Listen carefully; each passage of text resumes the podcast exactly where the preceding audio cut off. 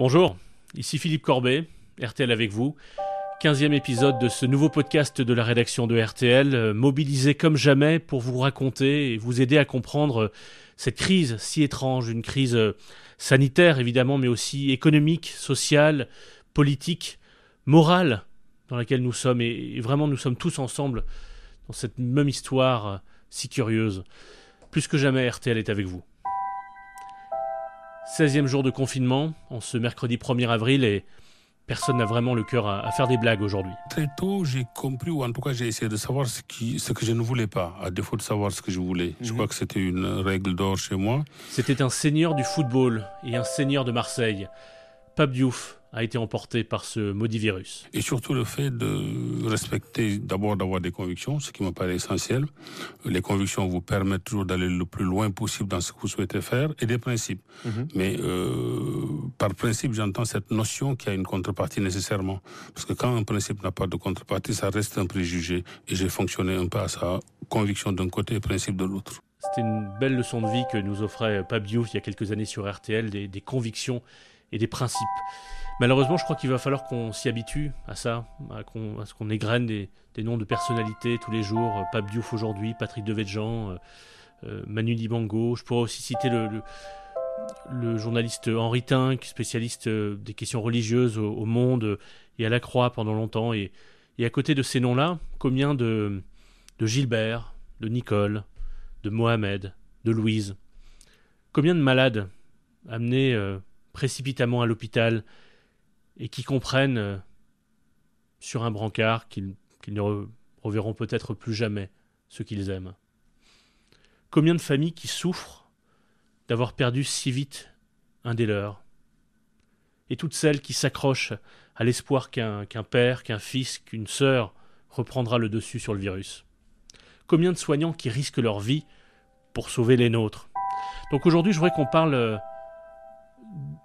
un sujet qu'ont évoqué tant de soignants ces derniers jours sur l'antenne de RTL, et vous en avez déjà entendu dans, cette, euh, dans, dans ce podcast RTL avec vous. Comment une grande nation, une grande nation, peut-elle se dire en guerre et laisser des soldats aller se battre sans armes?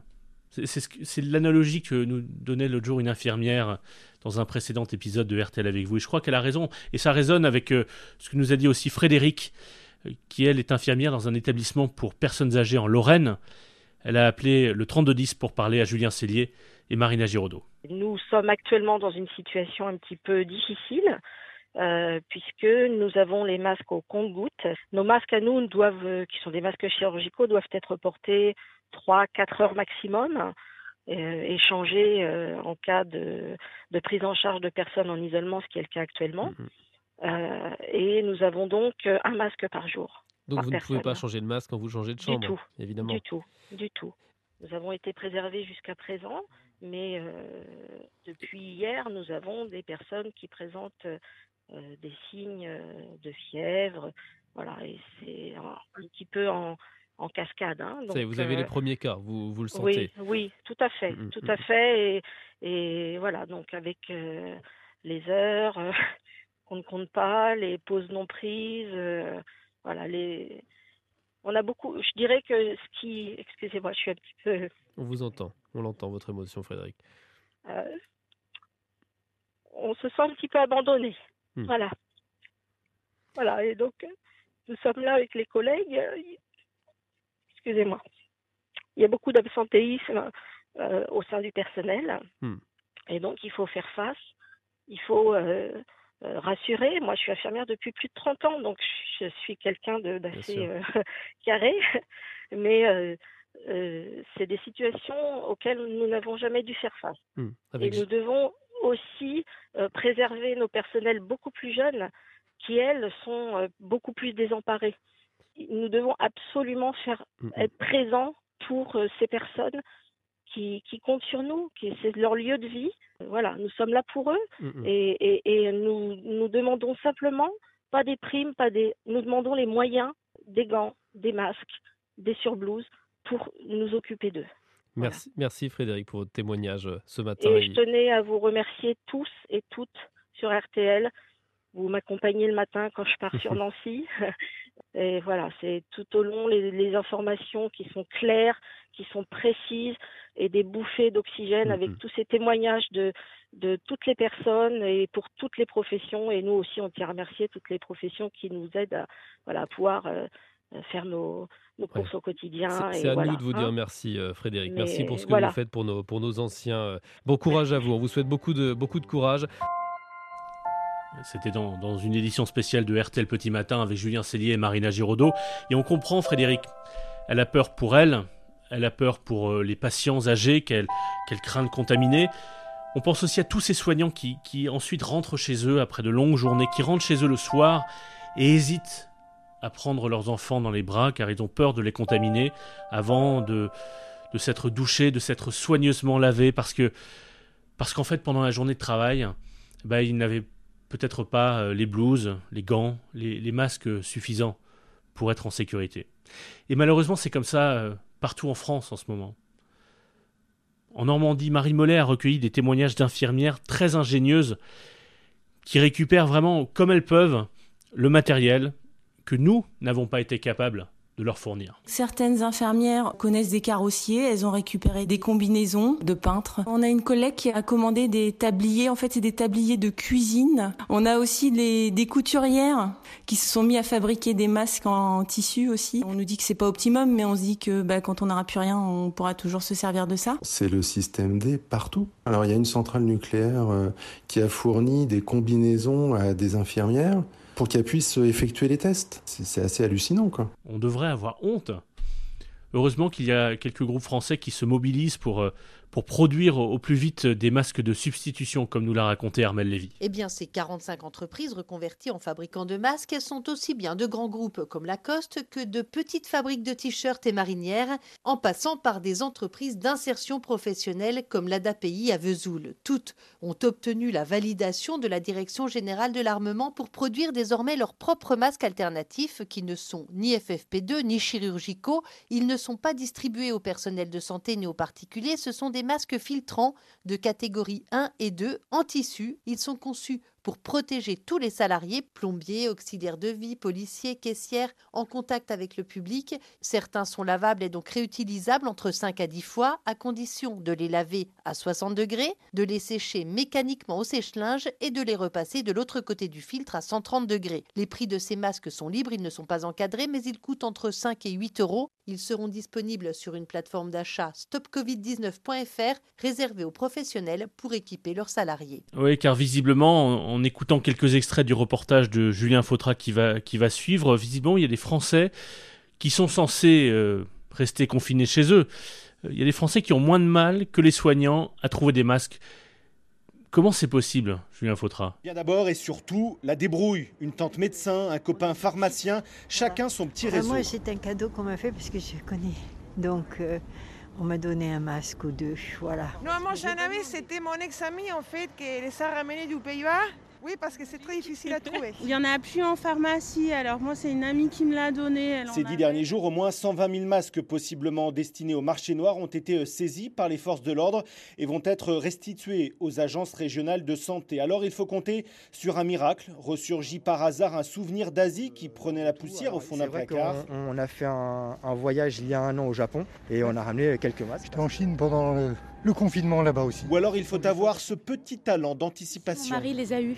Et il les a achetés en pharmacie, je sais pas, il y a deux semaines déjà. Oui, mais je l'ai acheté il y a 15 jours en pharmacie. Un talent qui coûte cher. 9 euros. Le masque, j'en ai acheté deux. Mais qui finalement rassure, puisque c'est un constat empirique, le masque a un effet psychologique. Psychologique. et réconfortant. On voit beaucoup pour les masques, moi j'en ai pas. Ça, ça, me fait peur, ça fait Certains ont choisi l'option masque coloré, petite coquetterie prévue en réalité pour les cyclistes, acheté sur Internet mais aujourd'hui pas livré en moins d'un mois. Et cette question des masques, elle, ne concerne pas que les soignants, elle concerne tous les salariés qui, doivent travailler dans des secteurs essentiels. Euh, et je pense d'abord aux employés de caisse. Euh, elles ont, ils ont, et elles ont été nombreuses à appeler RTL ces, ces derniers jours pour, pour se plaindre d'être mis en danger.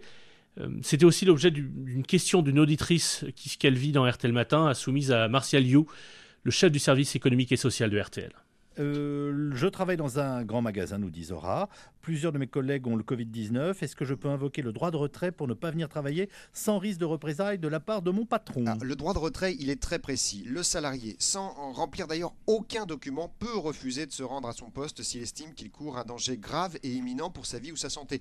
Vous ne devez pas non plus d'ailleurs mettre, et c'est important, en danger directement un autre collègue en n'occupant pas vos fonctions. Hein. L'employeur, quant à lui, il est tenu d'assurer des euh, conditions de travail optimales à ses euh, salariés. Donc, euh, Zora, si vous êtes en contact avec la clientèle, que vous n'avez pas de masque euh, changé plusieurs fois par jour, ou pas de gants, ou pas de charlotte, vous pouvez refuser d'occuper votre poste. Mais attention, vous êtes toujours à la disposition de votre employeur. Donc vous ne pouvez pas décider de rester chez vous sans son accord. Le patron du magasin peut très bien décider de vous affecter à des tâches de bureau loin des clients. Et puis je rappelle aussi, parce qu'on en a parlé il y a quelques jours, qu'un patron ne peut en aucun cas vous demander de signer un papier où vous accepteriez de ne pas l'attaquer en justice si vous tombiez malade. Ça, c'est totalement illégal et abusif. Et comme Martial You, il y a toute une brigade de journalistes euh, de RTL euh, qui est mobilisée toute la journée, du début de nos, éditions spéciales à 4h30 jusqu'à la soirée. On essaye de répondre autant que possible euh, aux questions que vous vous posez sur sur euh, le virus et sa propagation, mais aussi sur les conséquences de cette crise. Il y a des conséquences, enfin, j'ai pas besoin de vous les, vous les énumérer, mais des conséquences économiques, sociales, majeures, évidemment.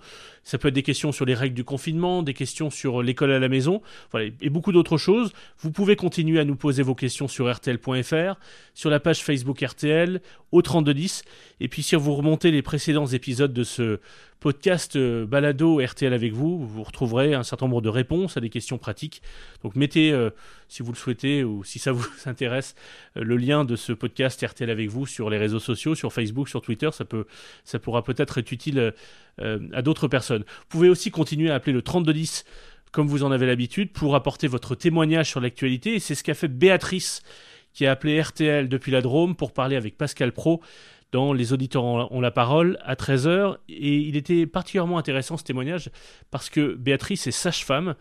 Et en ce moment, on pense euh, à toutes ces, futures mamans qui s'inquiètent d'accoucher en ces temps de coronavirus, souvent parce qu'elles ont peur d'être seules. Alors, euh, moi, je suis sage-femme depuis 37 ans. Pour l'instant, euh, il n'y a que certains hôpitaux qui ont des femmes qui sont testées et qui sont Covid+. Euh, donc, euh, ce qui oblige aussi, comme dans tous les autres services, d'avoir défini des chambres, entre guillemets, qui seront pour ces, patientes contaminées et aussi des salles d'accouchement pour ces patientes contaminées. Ce qui veut dire que vous avez donc du personnel qui est au front, euh, vraiment au front, donc au contact de patientes malades.